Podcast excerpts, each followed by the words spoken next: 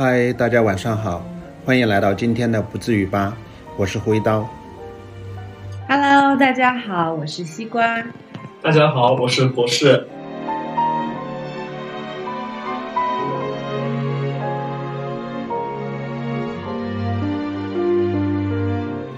今天我们谈的是一本关于孤独的书啊，这本书的名字叫《心是孤独的猎手》啊。这里书的主主角呢是一个呃哑巴，叫辛格啊。这书里还有其他几个人物，嗯，他有主要的四个人物，呃，其中有呃偶然来到了镇上的杰克，处于转型期的少女米克，咖啡店老板 Beef，黑人医生科普兰。哎，这个小说其实非常有意思啊！它在一开始的一个场景里啊，一个特特殊设置的这个场场景，一下子把这个呃五个人物全部出现了对对对对呃，比如说我现在就扮演这个咖啡馆的老板啊，我他的咖啡馆名字叫纽约咖啡馆啊，一开始就是这个咖啡馆老板坐在柜台后面。相当于主角挨个上场就是亮相了。对对，然后在那个咖啡馆的中间呢，啊，一开始就先坐着一个哑巴，一个沉默的哑巴，就是我们的主角啊，辛格。这个辛格也是我们刚刚介绍的四位者的倾诉对象。我们通过这四位倾诉对象和辛格之间的对话和发生的故事，才了解他们个人身上的过往，还有他们的个性。对，其实辛格相当于在整个书里面，他把所有的故事情节和人物都给串联起来了。啊，除了辛格，现在这个里面还做这个类似于愤愤怒青年的这样一个角色啊。书中的描写，他是留着一个小胡子的，他似乎喝着酒，甚至是喝醉了，有点愤怒。呃，其实我是特别喜欢这个角色。其实他是一个按道理按道理刚才讲的，他是对着这个呃社会也好，或者对这个外界也好，充满着一种愤怒的情绪。嗯、那太好了，那待会儿这个角色就由你来分享。啊，可以，可以，可以。哎，中间好像他又呃喝醉了，他走出走出门了。对，这时候是不是进来了一个小女孩？就是米克，也是我作为女性最喜欢的一个角色。哎，你是不是先简单描述一下这个小女孩？你给你的一个第一印象？给我的第一印象，应该也是作者想给大家留的第一印象是，她不喜欢打扮，不喜欢穿裙子。可以看到啊，她穿的是卡布奇的短裤、男衬衫和网球鞋，满街溜达。对，这好像是一个看起来像小男孩的这样一个假小角色。子形象嘛。对，为什么作者要写这样一个？这个我们后面可以看到啊。然后在这个过程当中，我们刚才说的那个呃愤怒青年杰克出门的时候，然后他带回了一个黑人，黑一一位着装很整洁的一个黑人进到这个咖啡馆里。对，这个黑人是个医生，我觉得这个职业还是非常有趣的。对他，doctor doctor 是我们大家都非常尊重的一个医生，但是我们其实也要注意到，就是在这个场景里，其实整个呃咖啡馆里其实是发生了一些变化的。是的，啊，他走进来之后，首先黑人很惊讶，他不知道刚才这个杰克把他要带到什么一个场所。当他发现来到这个场所的时候，他是觉得是有诧异的。诧异，甚至是有点愤怒的。对，对他感觉他被戏弄了。对，这个是一个就非常明显的。然后等到他走了之后，咖啡馆里发生了什么？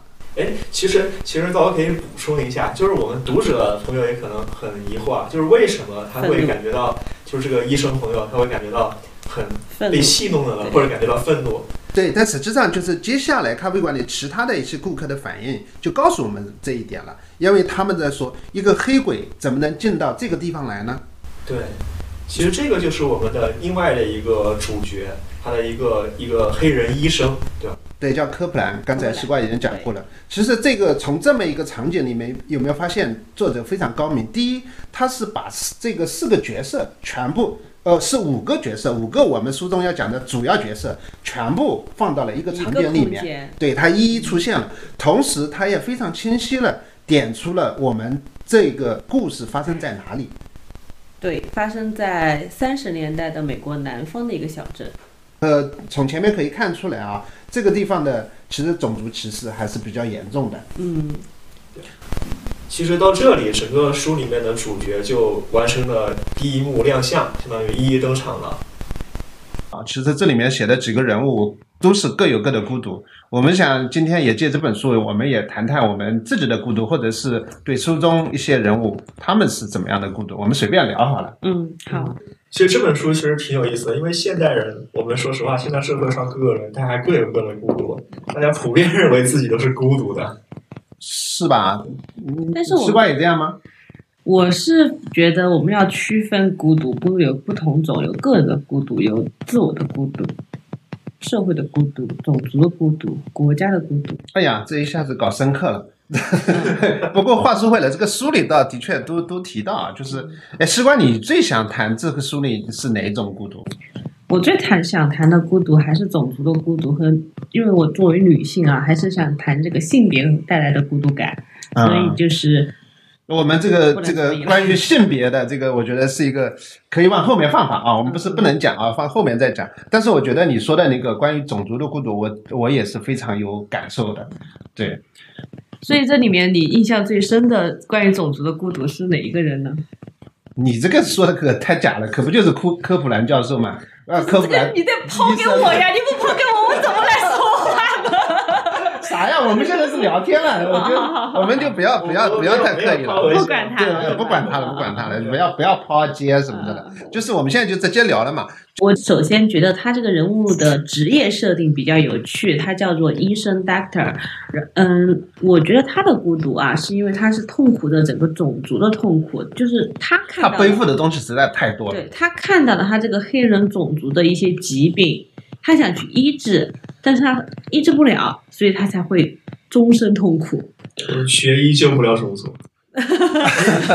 我们想起了另外一些人啊，呃，但是我是觉得这个，甚至我感觉啊，这个呃，他身上其实是有一点神性的东西的，在我的感觉，嗯虽然他反而是他是反宗教的，因为黑人其实其实对宗教是有有非常呃热衷的，其实他整个宗教。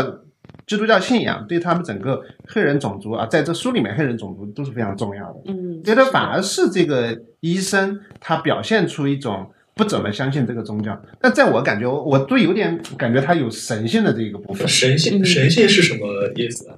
就是他的，呃你看他的选择啊，他的生活，他为了他的这些呃，他坚持的东西，离开了他的家庭，对离开了他四个孩子，跟他们全部分开，独自非真的是非常孤独的住在一个一个单独的房子里。然后他整天想的并不是他的孩子、他的家人、他的个人的命运，更多想的是整个黑人民族的命运。我觉得他的神性的点在于他能忍常人不能忍之事，干常人不能干之事。对但是我可能有不同观点啊，嗯就是说，嗯，我们站在这个科普兰医生的角度去看，他可能是对他的呃孩子有各种各样的期盼，对吧？每个孩子都有期盼，他们长大以后干什么？对他的种族也有期盼，我们作为黑人应该怎么样？应该怎么样，对吧？但是作为他的这个孩子的视角，其实我们会感觉这个医生其实不理解他们，并并不是说这孩子不理解医生，其实他们对是相互这个我相互不理解。对，我觉得你要反过来讲，因为我们书里面肯定是有主角是这个科普兰医生，所以我们并没有另一个视角，说是从他孩子啊、他家人的身上去看。所以我们现在可能更多的啊，跟着书去走的话，可能还是站在这个科普兰的这个角角度上去看问题的。对，嗯，但是我想说的还要值得关注的一点就是，其实这个医生啊，他之所以能成为医生，是他接受了很好的教育。不知道你们有没有关注这一点？他通过教育，他去信奉了呃斯宾诺莎。斯宾诺莎就是有一句原话叫做“政治的目的就是自由”，他也信奉马克思。嗯，也马克思的有句话叫做“各尽所能，按需分配”，所以他以这两个为他的思想的标杆，甚至是武器。他会去强烈反对他的族人去信宗教。对，呃，但其实这里啊，就是说，呃，他找的这个一些思想的武器，其实并没有一个完整的服务于黑人族群的，这可能是他的一个啊、孤独的一个一个所在啊。对，对，其实你看他跟那个我们后面要说的一个共产主义者杰克，捷克他其实是有很多共通的地方，在马克思主义这个思想上，他们是互相认同的，起码在一开始是吧？呃，但是杰克其实又和他不一样。不一样我觉得杰克其实比他的，呃，他的孤独会比医生会更高一些，或者更严重。这个我可不同意。我也不同意。没事，你你讲你的，因为对，我们各一个各抒己见嘛。对啊，嗯一个嗯你想一个的孤独是立足于族群，他还是说我我希望为我的族群他们应该怎么样，对吧？嗯我希望我的族群得到自由，得到解放。嗯另外一个就不是了。对吧？另外一个是我认为所有的工人，我不分族群、不分性别、不分其他的，那你这样很马克思主义者。对，但是你不觉得吗？他虽然你说你你可能说更高的层面是他站在了一个更广阔的人类的世界，但是从我的观点来看，其实呃那个更广阔的人类世界其实是有点虚空的。从我内心来讲，我是非常同情呃科普兰医生的。其实我这里也可能分享一本前段时间看的一本书吧，就是叫呃扫地出门，是美国讲黑人社区。嗯，整个族群现在正在发生的一些事情。对很有兴趣。这个书里面讲的是那个三十年代，对？三十年代讲的呃，比如说讲的科布兰医生和他的这个族群的一些事情，但是你发现放到今天，好几十年过去了，呃，当然有很多进步了。其实我们这些年肯定也看过很多，比如说这个绿皮车是吧？对，对，类似于这样的电影，我们就看到很绿皮书，绿皮啊，绿皮书，绿皮书，我们看到非常多的反映，呃，在整个呃美国黑人社会、黑人和白人族群之间的这个融合，以及相互谅解，以及整个比如说黑人社会的地位的提高，包括这段时间的这个黑命贵这这个这一类的社会事件，我们都看到其实有非常大的进步。但是在我看到的那本书上，反而让我看到一些非常不同的东西。比如就是哎，我们现在的黑人的整个的社会地位大为提高，是最为切实的是社会福利大为提高。美国政府给整个黑人族群失业的黑人族群，他的补贴是非常高的。但是正是因为他给了这么多补贴，反而不工作了是吧？对这些这些黑人社区的黑人们，他反而更多的他工作与不工作，因为他们工作往往从事的是一些低端的职业，他的收入是不高的。结果发现他们如果拿政府补贴和自己工作拿的钱是差不多的，如果他们去工作，他们就不能拿失业补贴了。那是个人稍微有惰性的人都会选择不工作。其实这涉及到另外一个问题，和社会更加公平嘛，对吧？其实我们讲就是福利社会嘛，或者说就是越来越福利社会。对到底是我们是要保证说我们直接给大家福利，保证这个结果，还是说我们要保证这个过程，给大家均等的？你是想说受益于还是受益于吗？呃，我是觉得过程公平，你才能保证结果公平。你只看结果公平，你是会产生一些问题的。呃，对啊，现在其实刚才刀哥说了，现在其实我们比如说给他福利，呃让你啊、直接能够呃不工作就能够获得一个相对来说比较好的一个生活水平，其实就是说结果上的公平嘛，对吧？对，但其实我觉得啊，我们先不要自视过高。其实从我来看，这是一个死结，根本美国政客并不是不聪明，他们是解决，他们都没有解决这么好这么难的问题，我们就不要想我们认为该怎样。我觉得我们太幼稚了。不是，我觉我觉得是这样子的。呃，他说不定不是为了公平和自由，他是为了稳定的。任何一个政党的那个都是为了稳定。说的直白一点吧，为了选票，对我觉得都是死结，没有没有办法。你说美国都解决不了，我们现在这种不，美国它是要解决这个问题吗？我的观点和西瓜一样，我们不他不是很少有人真的想解决这个问题。我觉得不是，我觉得大家都在努力解决这个问题但是不同的角色都在角力。有没有有没有人真的因为出于为了公平、为了正义去解决这个问题？那你相信啊？我觉得一定有科普兰医生这样的人，对吧？也有一定有同情黑人的白人，我觉得这是一定有的。为什么会说没有呢？哦，是这是就说这是一个社会死结，是很难解决的。啊，不是说没有，就是说我们不能说把把说解决这个问题寄希望于说某个人或者某某几个人或者某少数人，他们单纯的出于说善良。那我们能寄希望于什么呢？就是我们为什么总讲说那些我们认为说制度好，说比如说三权分立好，因为它限制了一些人性的恶，对不相信人类的本性，是是对吧？对那我们在这些问题上，我们也不能相信人性的本性。对，所以其实就是你像在美国黑人的问题上，其实我们看到的是民主的局限性。对哎，聊聊捷克吧。我们这个种族问题老是扯半天。对，种族问题不要扯了。对，聊聊聊聊杰克吧。一聊捷嗯，克就聊到共产主义，又要扯半天。你最喜欢你喜欢杰克吗？你来聊吧。嗯，也不是说喜欢杰克吧，就是我能够感受到，我在杰克身上能够感受到你在克普兰身上感受到的东西，就是那种对他与对他个人那种同情，嗯嗯，以及他自己的那种说，我他信仰某些东西。我们先不谈说这些东西到底是呃他的信仰啊，到底是嗯。对的还是错的，嗯，只说他的这些信仰，但是很多人不理解他，对，对吧？他属于一个，他有点，像一个堂吉诃德一样的，对对对对我一看到他就有觉得他是西呃西方文学的游侠的那种形式。对，就是对面对着风跟风车大战一样的，对，而且他嗯和、他和医生他的态度其实也不一样，他是成天，比如说医生可能是成天非常自律的一个人，去、嗯去看病啊，每天到点就要工作，对吧？嗯然后还要组织一些活动，但是其实会发现杰克他每天喝的醉醺醺的，对，这就是最开始我觉得这个人为什么天天都买醉呢？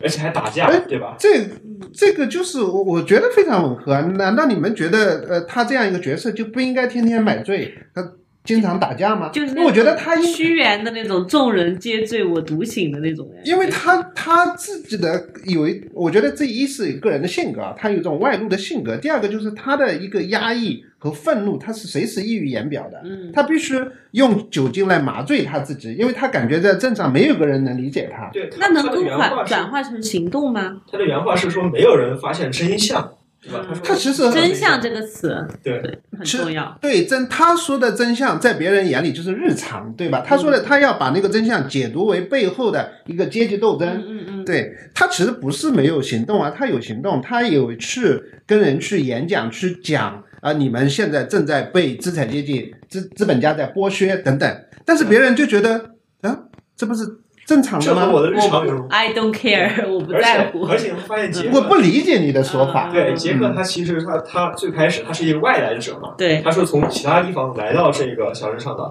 对其实我们以，而且他最后是离开了这个小镇嘛，对吧？离开这个小镇，自始至终都是一个孤独的人。对他他始终是在到处在游走，嗯，到处在从一个地方到另外一个地方，他期望说我在某个地方能够发现和我一样的人，对去干某些事情，对吧？对。他是这样一个到处游走，然后到处去，他的行动其实就是这个不断不断的在在追寻吧，或者在搜寻和他同样的人。对，呃，这个大概是呃，在美国三十年代那时候社会矛盾应该是比较激烈的，因为正好是一个经济大萧条对大萧条条的这个阶段嘛，对对，这个也是呃整个小镇上碰到的一个危机，这个危机其实在米克森家庭的身上体现的更为明显。对，也是因为这个危机导致他最后的最后选择了辍学去了这个商业。像你说米克啊，嗯，对，我们现在说到米克，我们就就就说说米克吧。米克的话，其实，呃，我看他就是还是蛮同情的，因为可能我投射了自己很多的个人感情在这个小女孩身上啊。我很奇怪，难道你小时候家庭也会有这样的贫困吗？嗯没有，我家庭还是比较对，我看你觉得你的家庭应该比较，嗯对，你们这一代应该也很少有这样这样的一个事情了。但是因为就是同情心和同理心比较重的人，嗯可能看这个都还是比较感触。他最开始他是个小男孩的嗯打扮。一般来说，背叛你的性别就代表你是对诶某些方面是有渴望的。嗯、他对在三十年代的呃美国南方，那个时候是对女性有一个社会规训，就是我希望你成为一个典型的南方式淑女。就是嗯定义说你应该怎么样，对，因为这应该是南方相对来说更保守。对，然后呃，但是呢，他最开始是很反叛这个社会对他的要求的，所以我要剪短头发，所以我要以男假小子的形象像男，生那样，小男生那样到处跑去玩啊、疯啊、闹啊。对，但是他也不是说纯粹的就是无忧无虑的一个青春期的少女啊，她还是有梦想的，这是让我觉得，哎，这个身上的闪光点还蛮明显的。比如说，她很喜欢音乐，然后她会为之付出，而且她还是真的是有天赋的。对对对对，对，他听到一一首曲子，他就很快就能够跟着唱出来，或者是嗯把它复述出来啊。是的后面还自己作曲了。对，所以他前面把他描写的有多么的高光啊，觉得这个少女有多么的好哦，到后面他泯然于众人的时候，你就会产生一种巨大的心理的落差，你会觉得非常痛。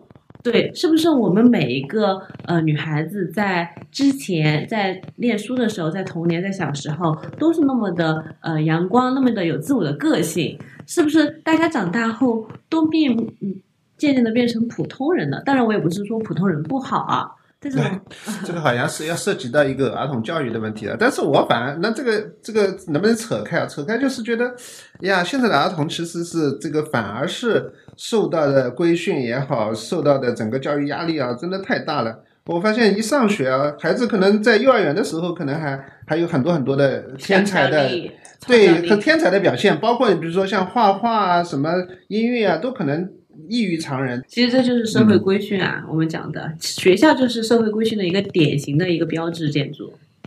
其实我们都以为小孩子都会喜欢什么儿歌，喜欢什么那些，对吧？喜欢那可爱的东西。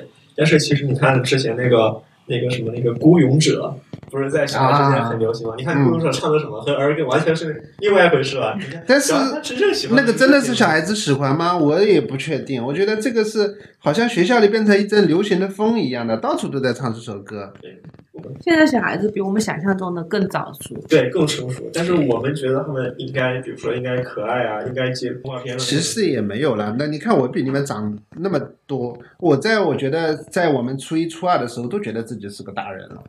嗯，对，回想我们的初一，初二，我也觉得我可不是个大人。嘛？但是我们今天看，比如说我女儿初一，我觉得啊，她是个小孩子，但其实我要反复提醒自己，她是个准大人了。嗯，又回到米克啊，但是说到米克，我还想说的一个点就是关于故事的最后，他不是长大了嘛，放弃了他继续念书的梦想，放弃了他的钢琴梦想。他其实这个时候提到了两个非常，呃，我觉得有意思的词，一个是里屋，一个是外屋。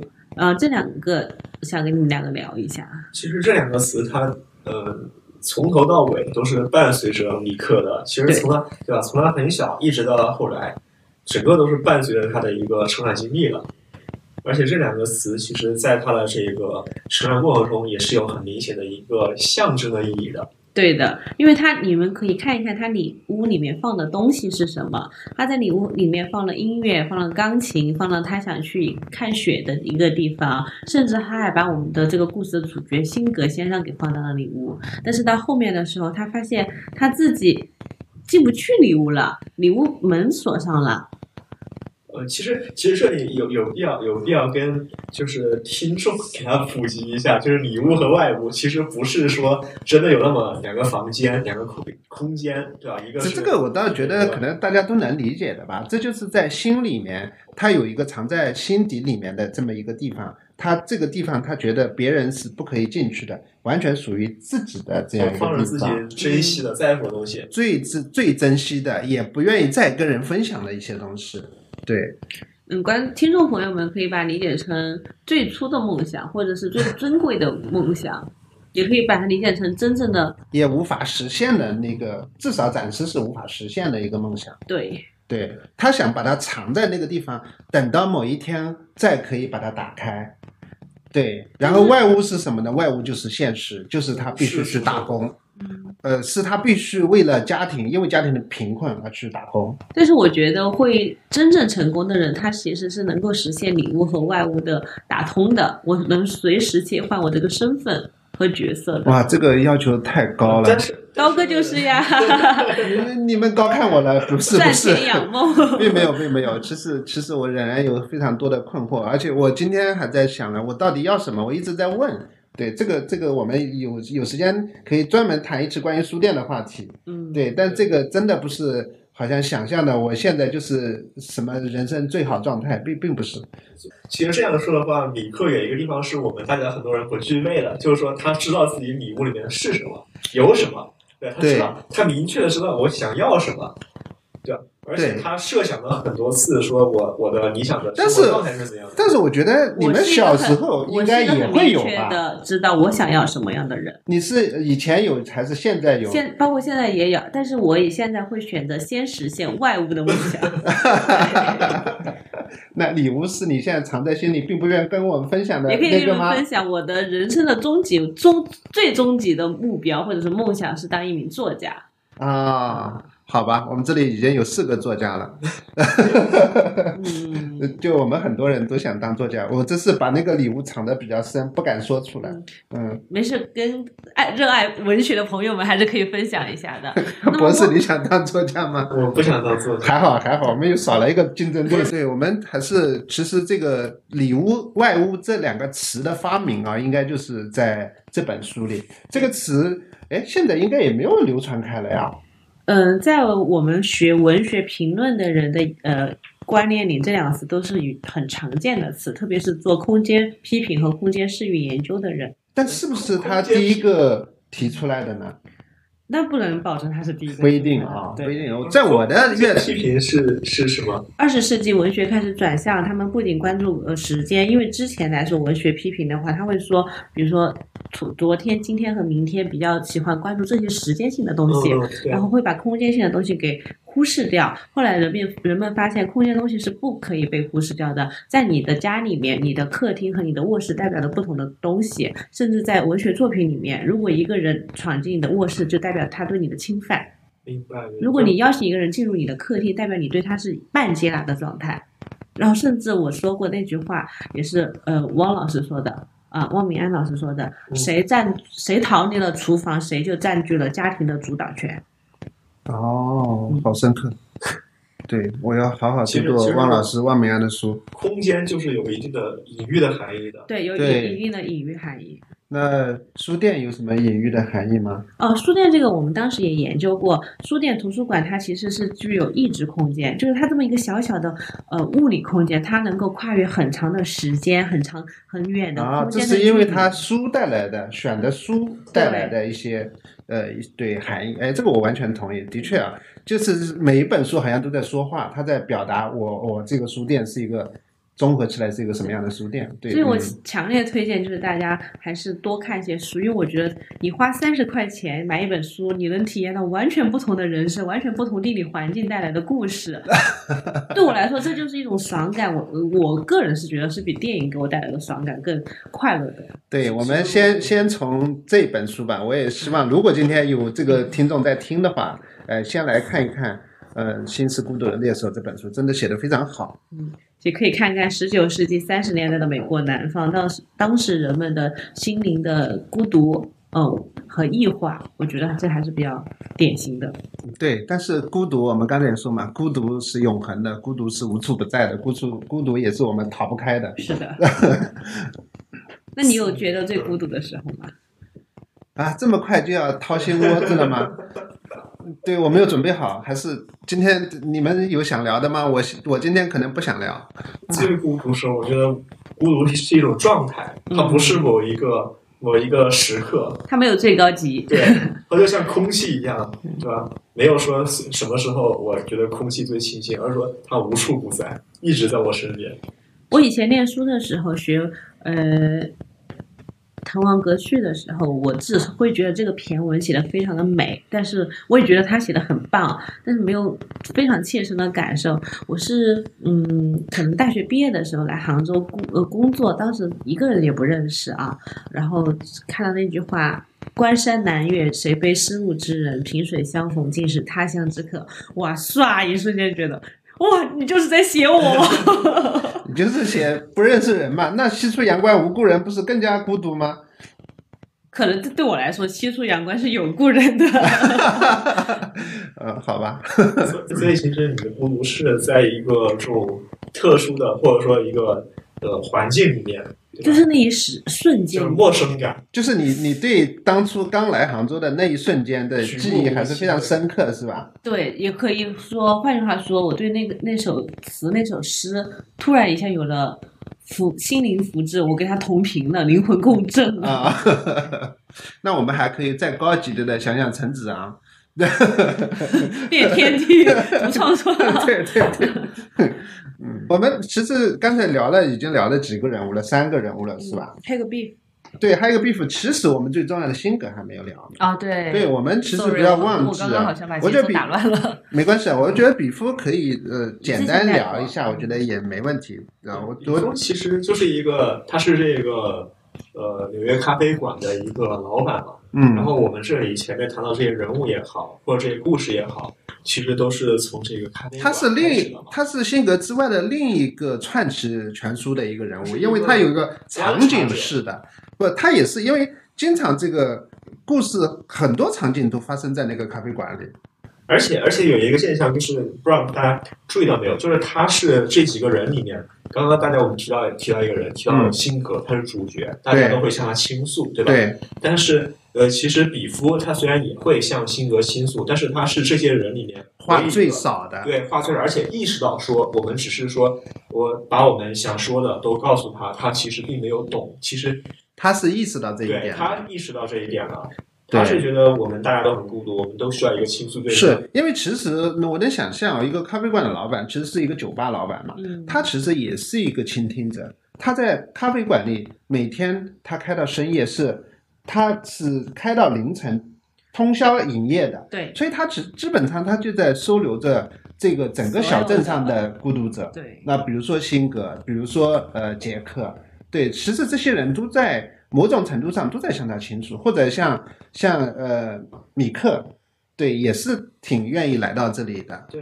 对他就说他喜欢他喜欢怪人，对吧？他最开始说，嗯，对一，开始就说他喜欢怪人，而且他不喜欢普通人，喜欢那种见到各种各样的对，这个是不是有一个文学上的概念，就是机灵人的这样一个概对，我？们叫 queer，就是呃和常人不一样的。常人不一样的，对对，但是这会不会是他自己自我的一个投射呢？就他自己本来就，对，我觉得一这是有可能的。当然也有另外一个，就是这个酒吧的场景，因为我自自己也经常幻想自己开这样一个小酒吧嘛。我其实内心可能跟他的想法是一样的，我会觉得确实是有很多深夜不想回家的人，他们愿意来这里喝一杯，他其实可以。我我经常想把这里改成酒吧，就是说，哎呀，晚上也可以一个人。我想的场景是一个人在台灯下喝着酒，看着书。呃，之前那家呃那个店面的时候，不是晚上有些时候会做做酒吗？有，现在也现在没有条件，但是现在偶尔也会这样。但我设想的场景呢，就不喜欢可能是那种吵闹的，嗯大家在一起，特别怕的是有人来这里谈商务的那种。啊，更多的，我希望，甚至如果我设置这个桌子的话，都是单人位，让他就是一个人坐在那里那个感觉。我觉得这个场景是我想要的，或者是像我们三个这样喝点小酒，谈聊谈着文学，对对。但这个就是得得限制了，就是进来说只能谈书，不要谈商务，这个这个要求有略高。对，然后我觉得他，我为什么会觉得他是对自己激情人、激人的一个投射呢？是因为我看到书中描写了很多关于他，比如说很会缝衣服，他喜欢喷女性香水，然后用他呃逝去妻子的染发剂来染头发，我就会怀疑他会不会有一些隐藏的性别的认知障碍。呃其实这些细节确实我们都没有注意到。嗯，对，但我觉得这个是不是习惯，我们也不要展开这个东西。我觉得这个可能在这个书里面，它这是隐含带的，我们可以认为它有，也可以认为它没有。但是我们可以确信的是，他的家庭生活是不幸福的。对，对，其实我们看到的是一个孤独的中年人的这样一个角色。中年男人中跟他妻子男人也聊不到一块儿去。对，所以我们觉得如果能理解这个，就已经很很够了，已经。对，所以他看到他基本上，呃呃，整夜的不回家，或者说整夜的不休息。但是我有些时候反过来会想，他这也是他的一个幸福啊。他开了个店，他能，他是我们的眼睛。那你是真不知道守店的辛苦呀！好，下次一什么周末店长，你日一日长，店长，你我来做一天，下。你要天天店长，你才知道什么是辛苦。对，因为你有一个责任要开店，嗯，对，你会想到，万一有一个正好有一个客人在这个时间来到这里呢，我能不去开门吗？你像比如说晚上我早一点回家，万一因为我的营业时间是到九点嘛，嗯万一八点半的正正好有一个客人想过来看看呢，那这时候其实他还是不自由的，对。嗯，是的，对对，所以守店是很辛苦的，他也是辛苦的。你你，但是他我觉得他身上他是有责任感的，对吧？所以呃也不叫不是责任感吧，我觉得他我觉得他就是为了逃避啊。他，你看他是特意晚上对吧？晚上熬一通宵去守了他的这个咖啡馆，然后他妻子是白天守一白天，刚好两个人。班制，对刚好两个人永不覆面嘛，就交完的时是候是的，这是很明显的逃避，因为因为他们夫妻感情出了问题。但是呃，除了逃避之外，我觉得他还是有非常具有同情心的一个角色。所以他因为刚才说嘛，他同情那些知龄人，所以他希望有个夜晚的酒吧。嗯，去收留他们，所以我觉得我讲的更多的是共情，就你刚才的感觉，他其实是会，因为他自己是这样的一个能够体会到别人孤独的人，他愿意去提供这样一对，个所以说他喜欢这样奇怪的人。有一种大庇天下寒士俱欢。哎呀，这个就高级了。我觉得他肯定没想那么高，嗯只是觉得，对，如果有一个，如果有人需要的时候，他是很好的，是个好人，很善良。是个好人。对，那呃，至少辛格最后他的呃后事都是，我们现在已经剧透了，辛格已经对最后是自杀了自。杀了。对，所以对我们其实嗯没有谈，现在到现在还没有认真谈书中最重要的这个角色，就是辛格。其实我们所有刚才几个人的孤独，如果真的要谈到一个所谓孤独的这个级别的话，我觉得辛格的孤独是最让人难以承受的。对，其实其实我 你们同意吗我我们刚刚 我发现好像不太同意。嗯那个咖啡店，嗯那个比夫的咖啡店，嗯是他们这些各种机灵人或者各种怪人的一个收容所，对吧？一个一个避难所，对，对吧？它是一个空间上的避难所。嗯其实辛格是他们这些机灵人的一个精神上的一个收容所。是的。对对对，博士这个说的非常好，的确是，就是很快的，辛格就变成这刚才说的四位的倾诉的对象，他成了一个呃倾听的人。嗯，就大家都愿意向他去倾诉自己的孤独。对，先说呃呃米克吧，米克因为他是近水楼台，他就呃，辛格是他们家的租户。对，是他们家的租户，对，所以呃米克就觉得他很亲切，是的，对，而且的确他也很喜欢这个小女孩，他还送了她一个收收音。机，对，这个收音机对米克可太重要了。对，就是他的音乐的梦想，就是他礼物的代表。对，至少是能够通过收音机，他还能去收听音乐。是的，对。然后黑人科普兰医生呢，他对辛格的印象就是这是一个不一样的白人，所有的白人都在歧视他。就像我们刚才说，走到咖咖啡咖啡店的时候，走到酒酒吧的时候，其他白人就说黑鬼怎么可以来这个地方呢？对，但是辛格对他是真正的尊重。还有杰克，然后杰克，杰克就更有意思了。杰克就是，呃，这个是从呃米克的这个感受来把这个写出来的。因为每次呃这个呃他过来的时候啊，都是大吵大叫的。从米克听过来啊，都是一开始大吵大叫的，他非常愤怒。但是每次走的时候呢，他又变得非常平静。对，相当于刚我们刚刚讲了，刚刚讲他杰克其实他是一个特别愤怒的，他的情绪对。没地方宣泄的一个人，对，但是因为他可以在辛辛格得到安慰。对性格就是非常平和，他会一直看着他微笑的，他有一种让人平静的、安静的力量。最最开始的时候，呃，杰克被赶出来，从咖啡店出来的时候，收留他的人也是我们的辛格。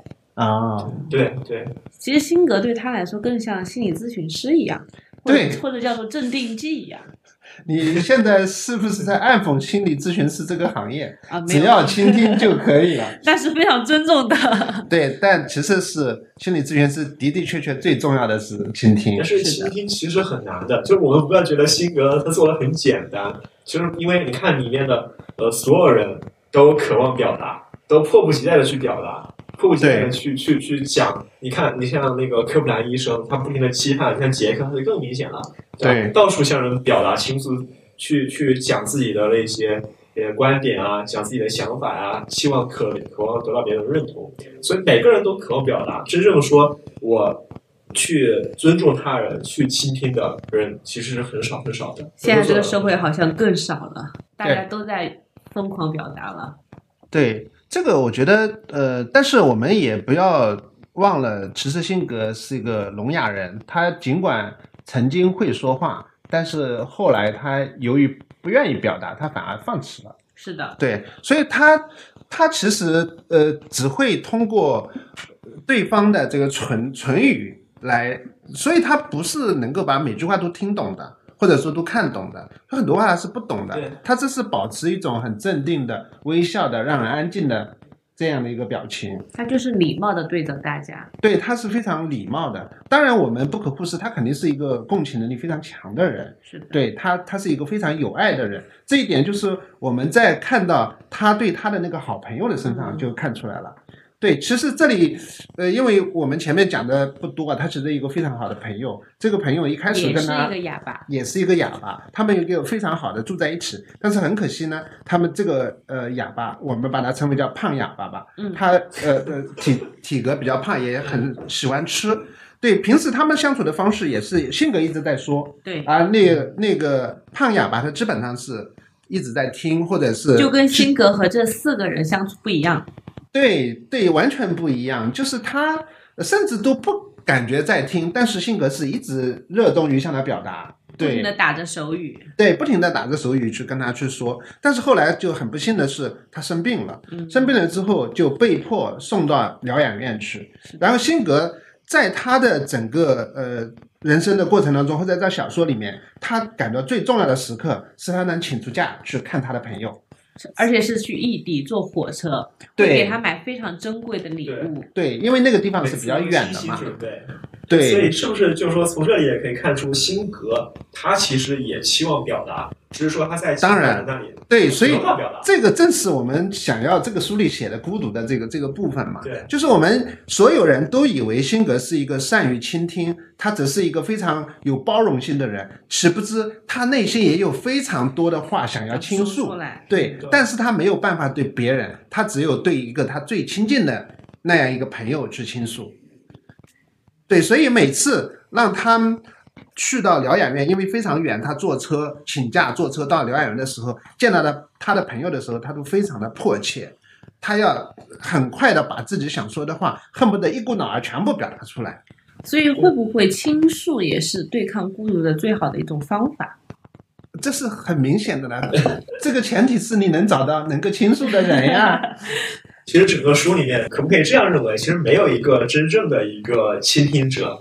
那些向辛格倾诉的人，大家都以为辛格理解他们，认同他们。其实辛格并不理解。然而辛格他向那个他的哑巴朋友去倾诉，其实哑巴朋友也不理解。会发现这样一个所有人都以为找到了那个真正的愿意听自己的话的人，其实大家都不理解。所以说，孤独其实是一种宿命。对，可以这么说，但是我们也怎么说呢？其实我们应该相信啊，我至少我个人是相信哦，他的朋友是能听懂他的。那辛格其实从辛格对其他四位呃角色的倾诉来看，他其实也不是完全不懂，他是懂一部分的。可是我个人认为，胖哑巴其实是不在乎他在说什么的。因为我们无法复原他这个在主角出现之前的生活，他们之前有过什么样的生活？为什么辛格会这么信任他？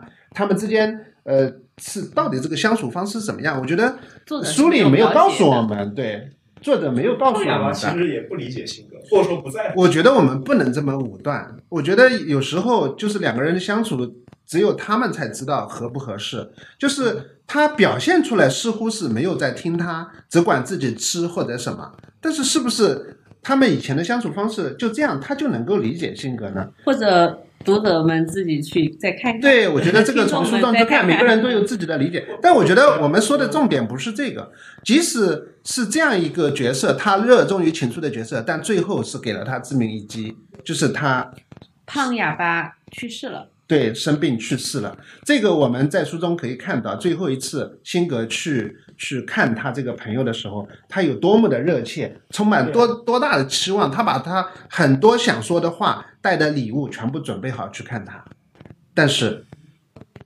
到那里就非常让我们感到悲痛的同样悲痛的一一件事发生了。对他最好的朋友，那从到这个地方的时候呢，其实我们就知道大厦将倾。嗯，其实辛格他支撑他所有的力量，全是来自于这个他是很多人的听众，但他的听众已经没有。对对，他是呃别人倾诉的对象，但他倾诉的对象没有了，对他他支撑他的那个力量不存在了。而且这里有一个特别特别讽刺的一个事情，就是说，当辛格因为他的这个听众不在了，然后他决定自杀以后，向他那向他倾诉那些人，其实他们根本不知道发生什么事情，对根本都不知道说辛格为什么会这样，他们甚至不知道有他胖朋友的存在，对胖哑巴的存在。就是所有人都在向他倾诉，但是是不是说其实没有人关心他的生活？他们也不需要，他们需要的是一个听众。对啊，就是没有人真正的关心他的生活。但反过来，其实这个我觉得不能代表什么，因为其实性格也不需要他们的关心，他是一个非常独立的人，他也不想把自己的心事去告。如果他想，他是可以的，但是他不想，他觉得这个你换句话说，可能胖哑巴也是他的礼物，他不愿意跟别人去分享他的事情，可不可以这么理解？我理解的是，他如果比如说我向你倾诉，你不说话，我会认为你是安全的。这也是嗯那个黑人医生为什么愿意给他倾诉他的一些想法，对激进的杰克愿意给他倾诉他的共产主义梦想。对。对，但是那个为什么不向他倾诉他的孤独呢？我有一个朋友在医院里，我很想念他，他从来没有表达过这些。当你能，就是当你作为我的听众，你产生了自我的一些情感的话，我会觉得你是不安全的，你可能会把我告诉你的秘密告诉其他人。嗯，不知道我有没有表达清楚？你的意？思是辛格是担心我的秘密，他不想跟别人分享他的秘密我。的意思就是说，呃，这四位主角，医生啊、小女孩呀这些，他们倾诉，其实他们是不在乎，他们也是不想让你来开口说话的，就他们会剥夺，有意识的剥夺你的这个开口权，这样我才能保证我的秘密是安全的。我觉得倒不一定是说他们就是那些倾诉的人不用因为他不会说话去说不愿意去关心他，而是说哦这些人和比夫或者杰克他们认为辛格是他的一个倾诉对象，是一个他认可的，这个辛格不认同，不认为他们其他人是他的倾诉。对，我同意这个。其实我觉得辛格啊，这个哑巴，他一定是非常有魅力的一个人。尽管他不能开口讲话，他具备一个呃上流的绅士的所有风度，他会给人一个很好的安全感和信任。对但是或者说或者说说说直白一点，就是其他人喜欢他，但是他并不一定喜欢其他人，对他，喜欢的是他那个至少他没有觉得他有有一个他愿意敞开心扉的，他唯一的期待都在那个他的朋友身上。对对，所以最后就是非常对一个刚烈的一个结局，他用一把枪。结束了自己生命。对，其实这个故事基本到这里就就结束了啊。当然后面其实我们会看到咖啡店的老板还给他做了一些后事，他把所有角色都。哎，这个其实交代了一下但是按我来看，如果按照我们以前像对卡夫这样的作家的理解，如果是他的编辑的话，是不是就把这后面一部分就砍掉了？好像并不影响全书吧？但是这样的话，我们的咖啡店老板 Beef 他个人的魅力会上升呀，因为他关于呃呃咖啡店老板 Beef 和小女孩的互动，还有他的关系都在后后面的呀。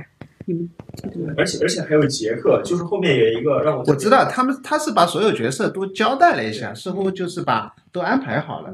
对，就是你就会觉得他就应该在他自杀的那个时候来结，束因。为结束的那一段其实是很从从文字上来是非常干净的。是的，对，啊，这个不重要，也不在我们讨论的这个范围以内。啊，这个谈一本孤独的书可真不容易啊！说了这么多孤独，我不知道你们是感觉更孤独了呢，还是感得了有一点点安慰？反正我感觉是更孤独了，就更难受了。其实不是不是孤独，而是体会到他们几个人他们身上的那种孤独，让我让我感觉挺难受的。所以作家是成功的呀。这是我非常推崇的一个 一个一本小说呀，对我也非常推崇。他这个作家其实我们简单说啊，他好像就写了六本，我看到就六本小说，但是每一本都是精品。去世的也很早，成名的也很早。呃，成名是非常早，他是二十三岁就写出了这本书，然后去世的时候好像就五十多一点吧。对，就是非常天才，然后非常短命。对，然后我就是说，呃，我真的真的非常推荐这个作家，他真的我看到的就没几本，大概就六本。然后还有一个很有名的是《伤心咖啡馆之歌》啊，里面其实它是一个中短篇吧，其实是，但是就是那么小的篇幅，它其实写写一种爱情写的非常精彩。对，这我不知道你们有没有看过，如果看了，我强烈建议 要去看一看。好，好嗯，成名要呃趁早。所以我们这些这些人的作家梦想压在后面，可能就磨灭了。也没有，也有大器晚成的，对，就不用去想的。我只是觉得这样一个作家应该被更多人知道。他嗯只有那么少的几部作品，嗯真的是每部都是精品。比如说刚才说，呃，有一本叫《没有指针的钟》，嗯他写了一个，其实同样是孤独，我觉得他专业擅长就是写孤独。他写的是一个，嗯、被宣布得了癌症的人，嗯所以他把这个，嗯。作品的名字叫《没有指针的钟》，因为他被宣判死刑的时候，他就不知道他什么时候会死。对，所以大家可以想象嘛，这么一本书他怎么写下去？嗯，这样说我还挺感兴趣的。我我最近看那个看文学评论啊，里面里面去讲了一句话，我非常非常认同，我一下子发发现了文学的价值了。就是说，嗯，就是我之前一直认为文学就是故事书嘛，但是嗯他讲了一句话，就是说，呃，文学的作用就是，呃，之所或者说大概意思啊，之所以会有文学，是是因为我们总会陷入到各种各样奇怪的境地里面，而且我们是迫不得已陷入到这种奇怪的境地里面，所以我们才需要文学这种载体去讨论这些严肃讨论这些奇怪的各种各样的处境。比如说他，他很准确、很精确的把那种处境、把那种描述出来对。问题给描述出来了。对，但我觉得解决不了任何问题，只是帮你体验人生。文学啊，我我对文学的理解更多是。对是，定义问题就很严，就就是一件很重要的事情了。